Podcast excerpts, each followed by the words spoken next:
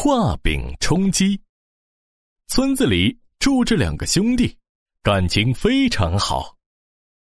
我最喜欢去大哥家吃好吃的了。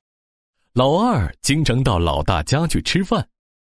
这天，老二又来蹭饭了。大嫂一边准备牛肉馅饼，一边想：这个老二又懒又贪吃，天天来我家蹭饭，真讨厌。大嫂端来了满满一碗的牛肉馅饼，哇，好香啊！我的口水都要流下来了。老二拿起牛肉馅饼，吧唧吧唧吃了起来。没一会儿，就把所有的牛肉馅饼都吃光了。老二舔着嘴巴说：“哎呀妈，好吃好吃，嗯，哎，真好吃。”老大拍着老二的肩膀说：“老二啊，过几天我就要出远门做生意去了，要去整整一年呢。你在家里要好好照顾自己。”老二心想：“平时大哥对我这么好，有什么好吃的都留给我吃。现在他要出远门了。”我要准备一个礼物送给大哥。老二低头看了看自己身上的破衣服、破鞋子，撇着嘴说：“我什么都没有，该送什么给大哥呢？”老二转悠来转悠去，忽然他看见路上散落着几根稻草，他拍了拍脑袋说：“我有办法了！我的院子里有好多稻草，我用这些稻草扎一只稻草鸡送给大哥，大哥一定会喜欢的。”老二撸起袖子，说干就干，拿起稻草编了起来。没一会儿，一只稻草鸡就编好了。这只鸡呀，就像真的鸡一样，栩栩如生。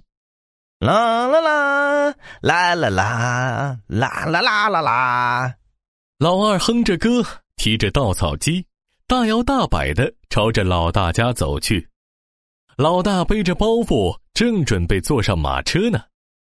老二赶紧跑了上去，大哥大哥，我给你送行来了，你要一路顺风啊！这是我送给你的礼物。老二把稻草机递给了老大，老大捧着稻草鸡，非常感动。是一只鸡呀，这样我在外面就可以吃鸡蛋了。谢谢你，弟弟。大嫂认真的看了看那只鸡，发现鸡屁股上有一根稻草，心想。真有你的，老二！原来根本不是真的鸡，而是一只稻草鸡。大哥坐上了马车，哒哒哒，马车飞奔离开了。大嫂没好气的说：“你这个老二，拿着稻草鸡当做真的鸡，送给你大哥当礼物。”哼！老二弯着身子，笑嘻嘻的说：“大嫂，这只鸡虽然是稻草做的，但是和真的鸡一模一样。”你把稻草鸡想成真的鸡不就行了？哼！我今天要教训教训你这个懒惰的老二！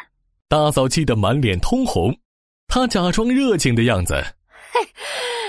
嘿，好吧，好吧，反正都是鸡，还是谢谢你的礼物了。哎，来来来，快进来吧，老二啊！今天我做了香喷喷的牛肉馅饼，快进来尝尝。一听到牛肉馅饼。老二的口水都要流下来了。牛肉馅饼，我最喜欢牛肉馅饼了。大嫂拿着抹布拍了拍桌子，热情的说：“来来来，快坐下来吧。你等一会儿哈，牛肉馅饼马上就来。”老二高兴的一边吧唧嘴，一边拍桌子：“耶耶！牛肉馅饼我最喜欢，牛肉馅饼。”大嫂看着兴奋的老二，心想。哼今天的牛肉馅饼可不是烤出来的，我要画一些牛肉馅饼来给你吃。大嫂从书房拿来了毛笔、墨水和一张大大的宣纸，画馅儿饼，画馅儿饼。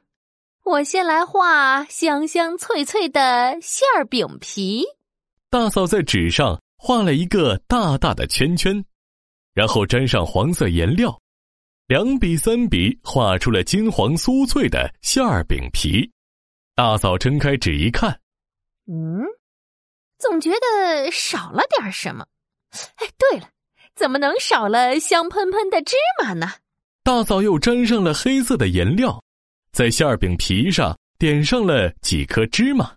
馅儿饼皮画好了，接下来我要画鲜嫩多汁的牛肉了。大嫂用棕色的颜料。画了好多牛肉，塞满了整个馅饼皮。大嫂满意的点了点头。嗯，看上去非常好吃，但是只有一个牛肉馅饼怎么行呢？我要多画几个，让老二吃个痛快。嗖嗖嗖，大嫂一口气画出了一百个牛肉馅饼。老二等来等去，等了好久，还没等到大嫂做的牛肉馅饼，他的肚子饿得咕咕直叫。大嫂，我都快饿死了，你的牛肉馅饼做好了吗？牛肉馅饼来啦！大嫂拿着一张纸出来了，把画满牛肉馅饼的纸放在了老二的面前。哼 快趁热吃吧，凉了就不好吃了。老二觉得好奇怪呀，他看了看纸上的牛肉馅饼，又看了看大嫂。大嫂，你是不是在开玩笑啊？画在纸上的馅饼怎么吃啊？你让我把稻草鸡想象成真的鸡，我怎么就不能画牛肉馅饼让你想象成真的饼？老二惊讶的张大了嘴巴，但是也没有办法反驳。啊，这，这。老二只好硬着头皮假装吃饱了，他低着头灰溜溜的回到了家里。其实啊，他的肚子还饿得咕咕叫呢。画的饼怎么能充饥呢？真是的！我以后再也不去大哥家蹭饭了，我要自食其力。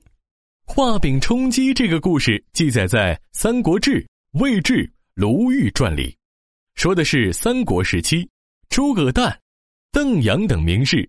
每天只想着自己的名声，不干正事。魏明帝对此非常厌恶。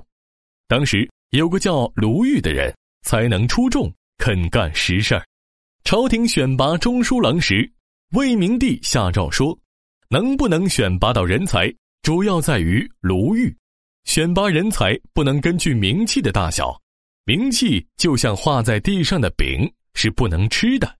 现在用画饼充饥。”来比喻用空想来安慰自己，或用来欺骗别人。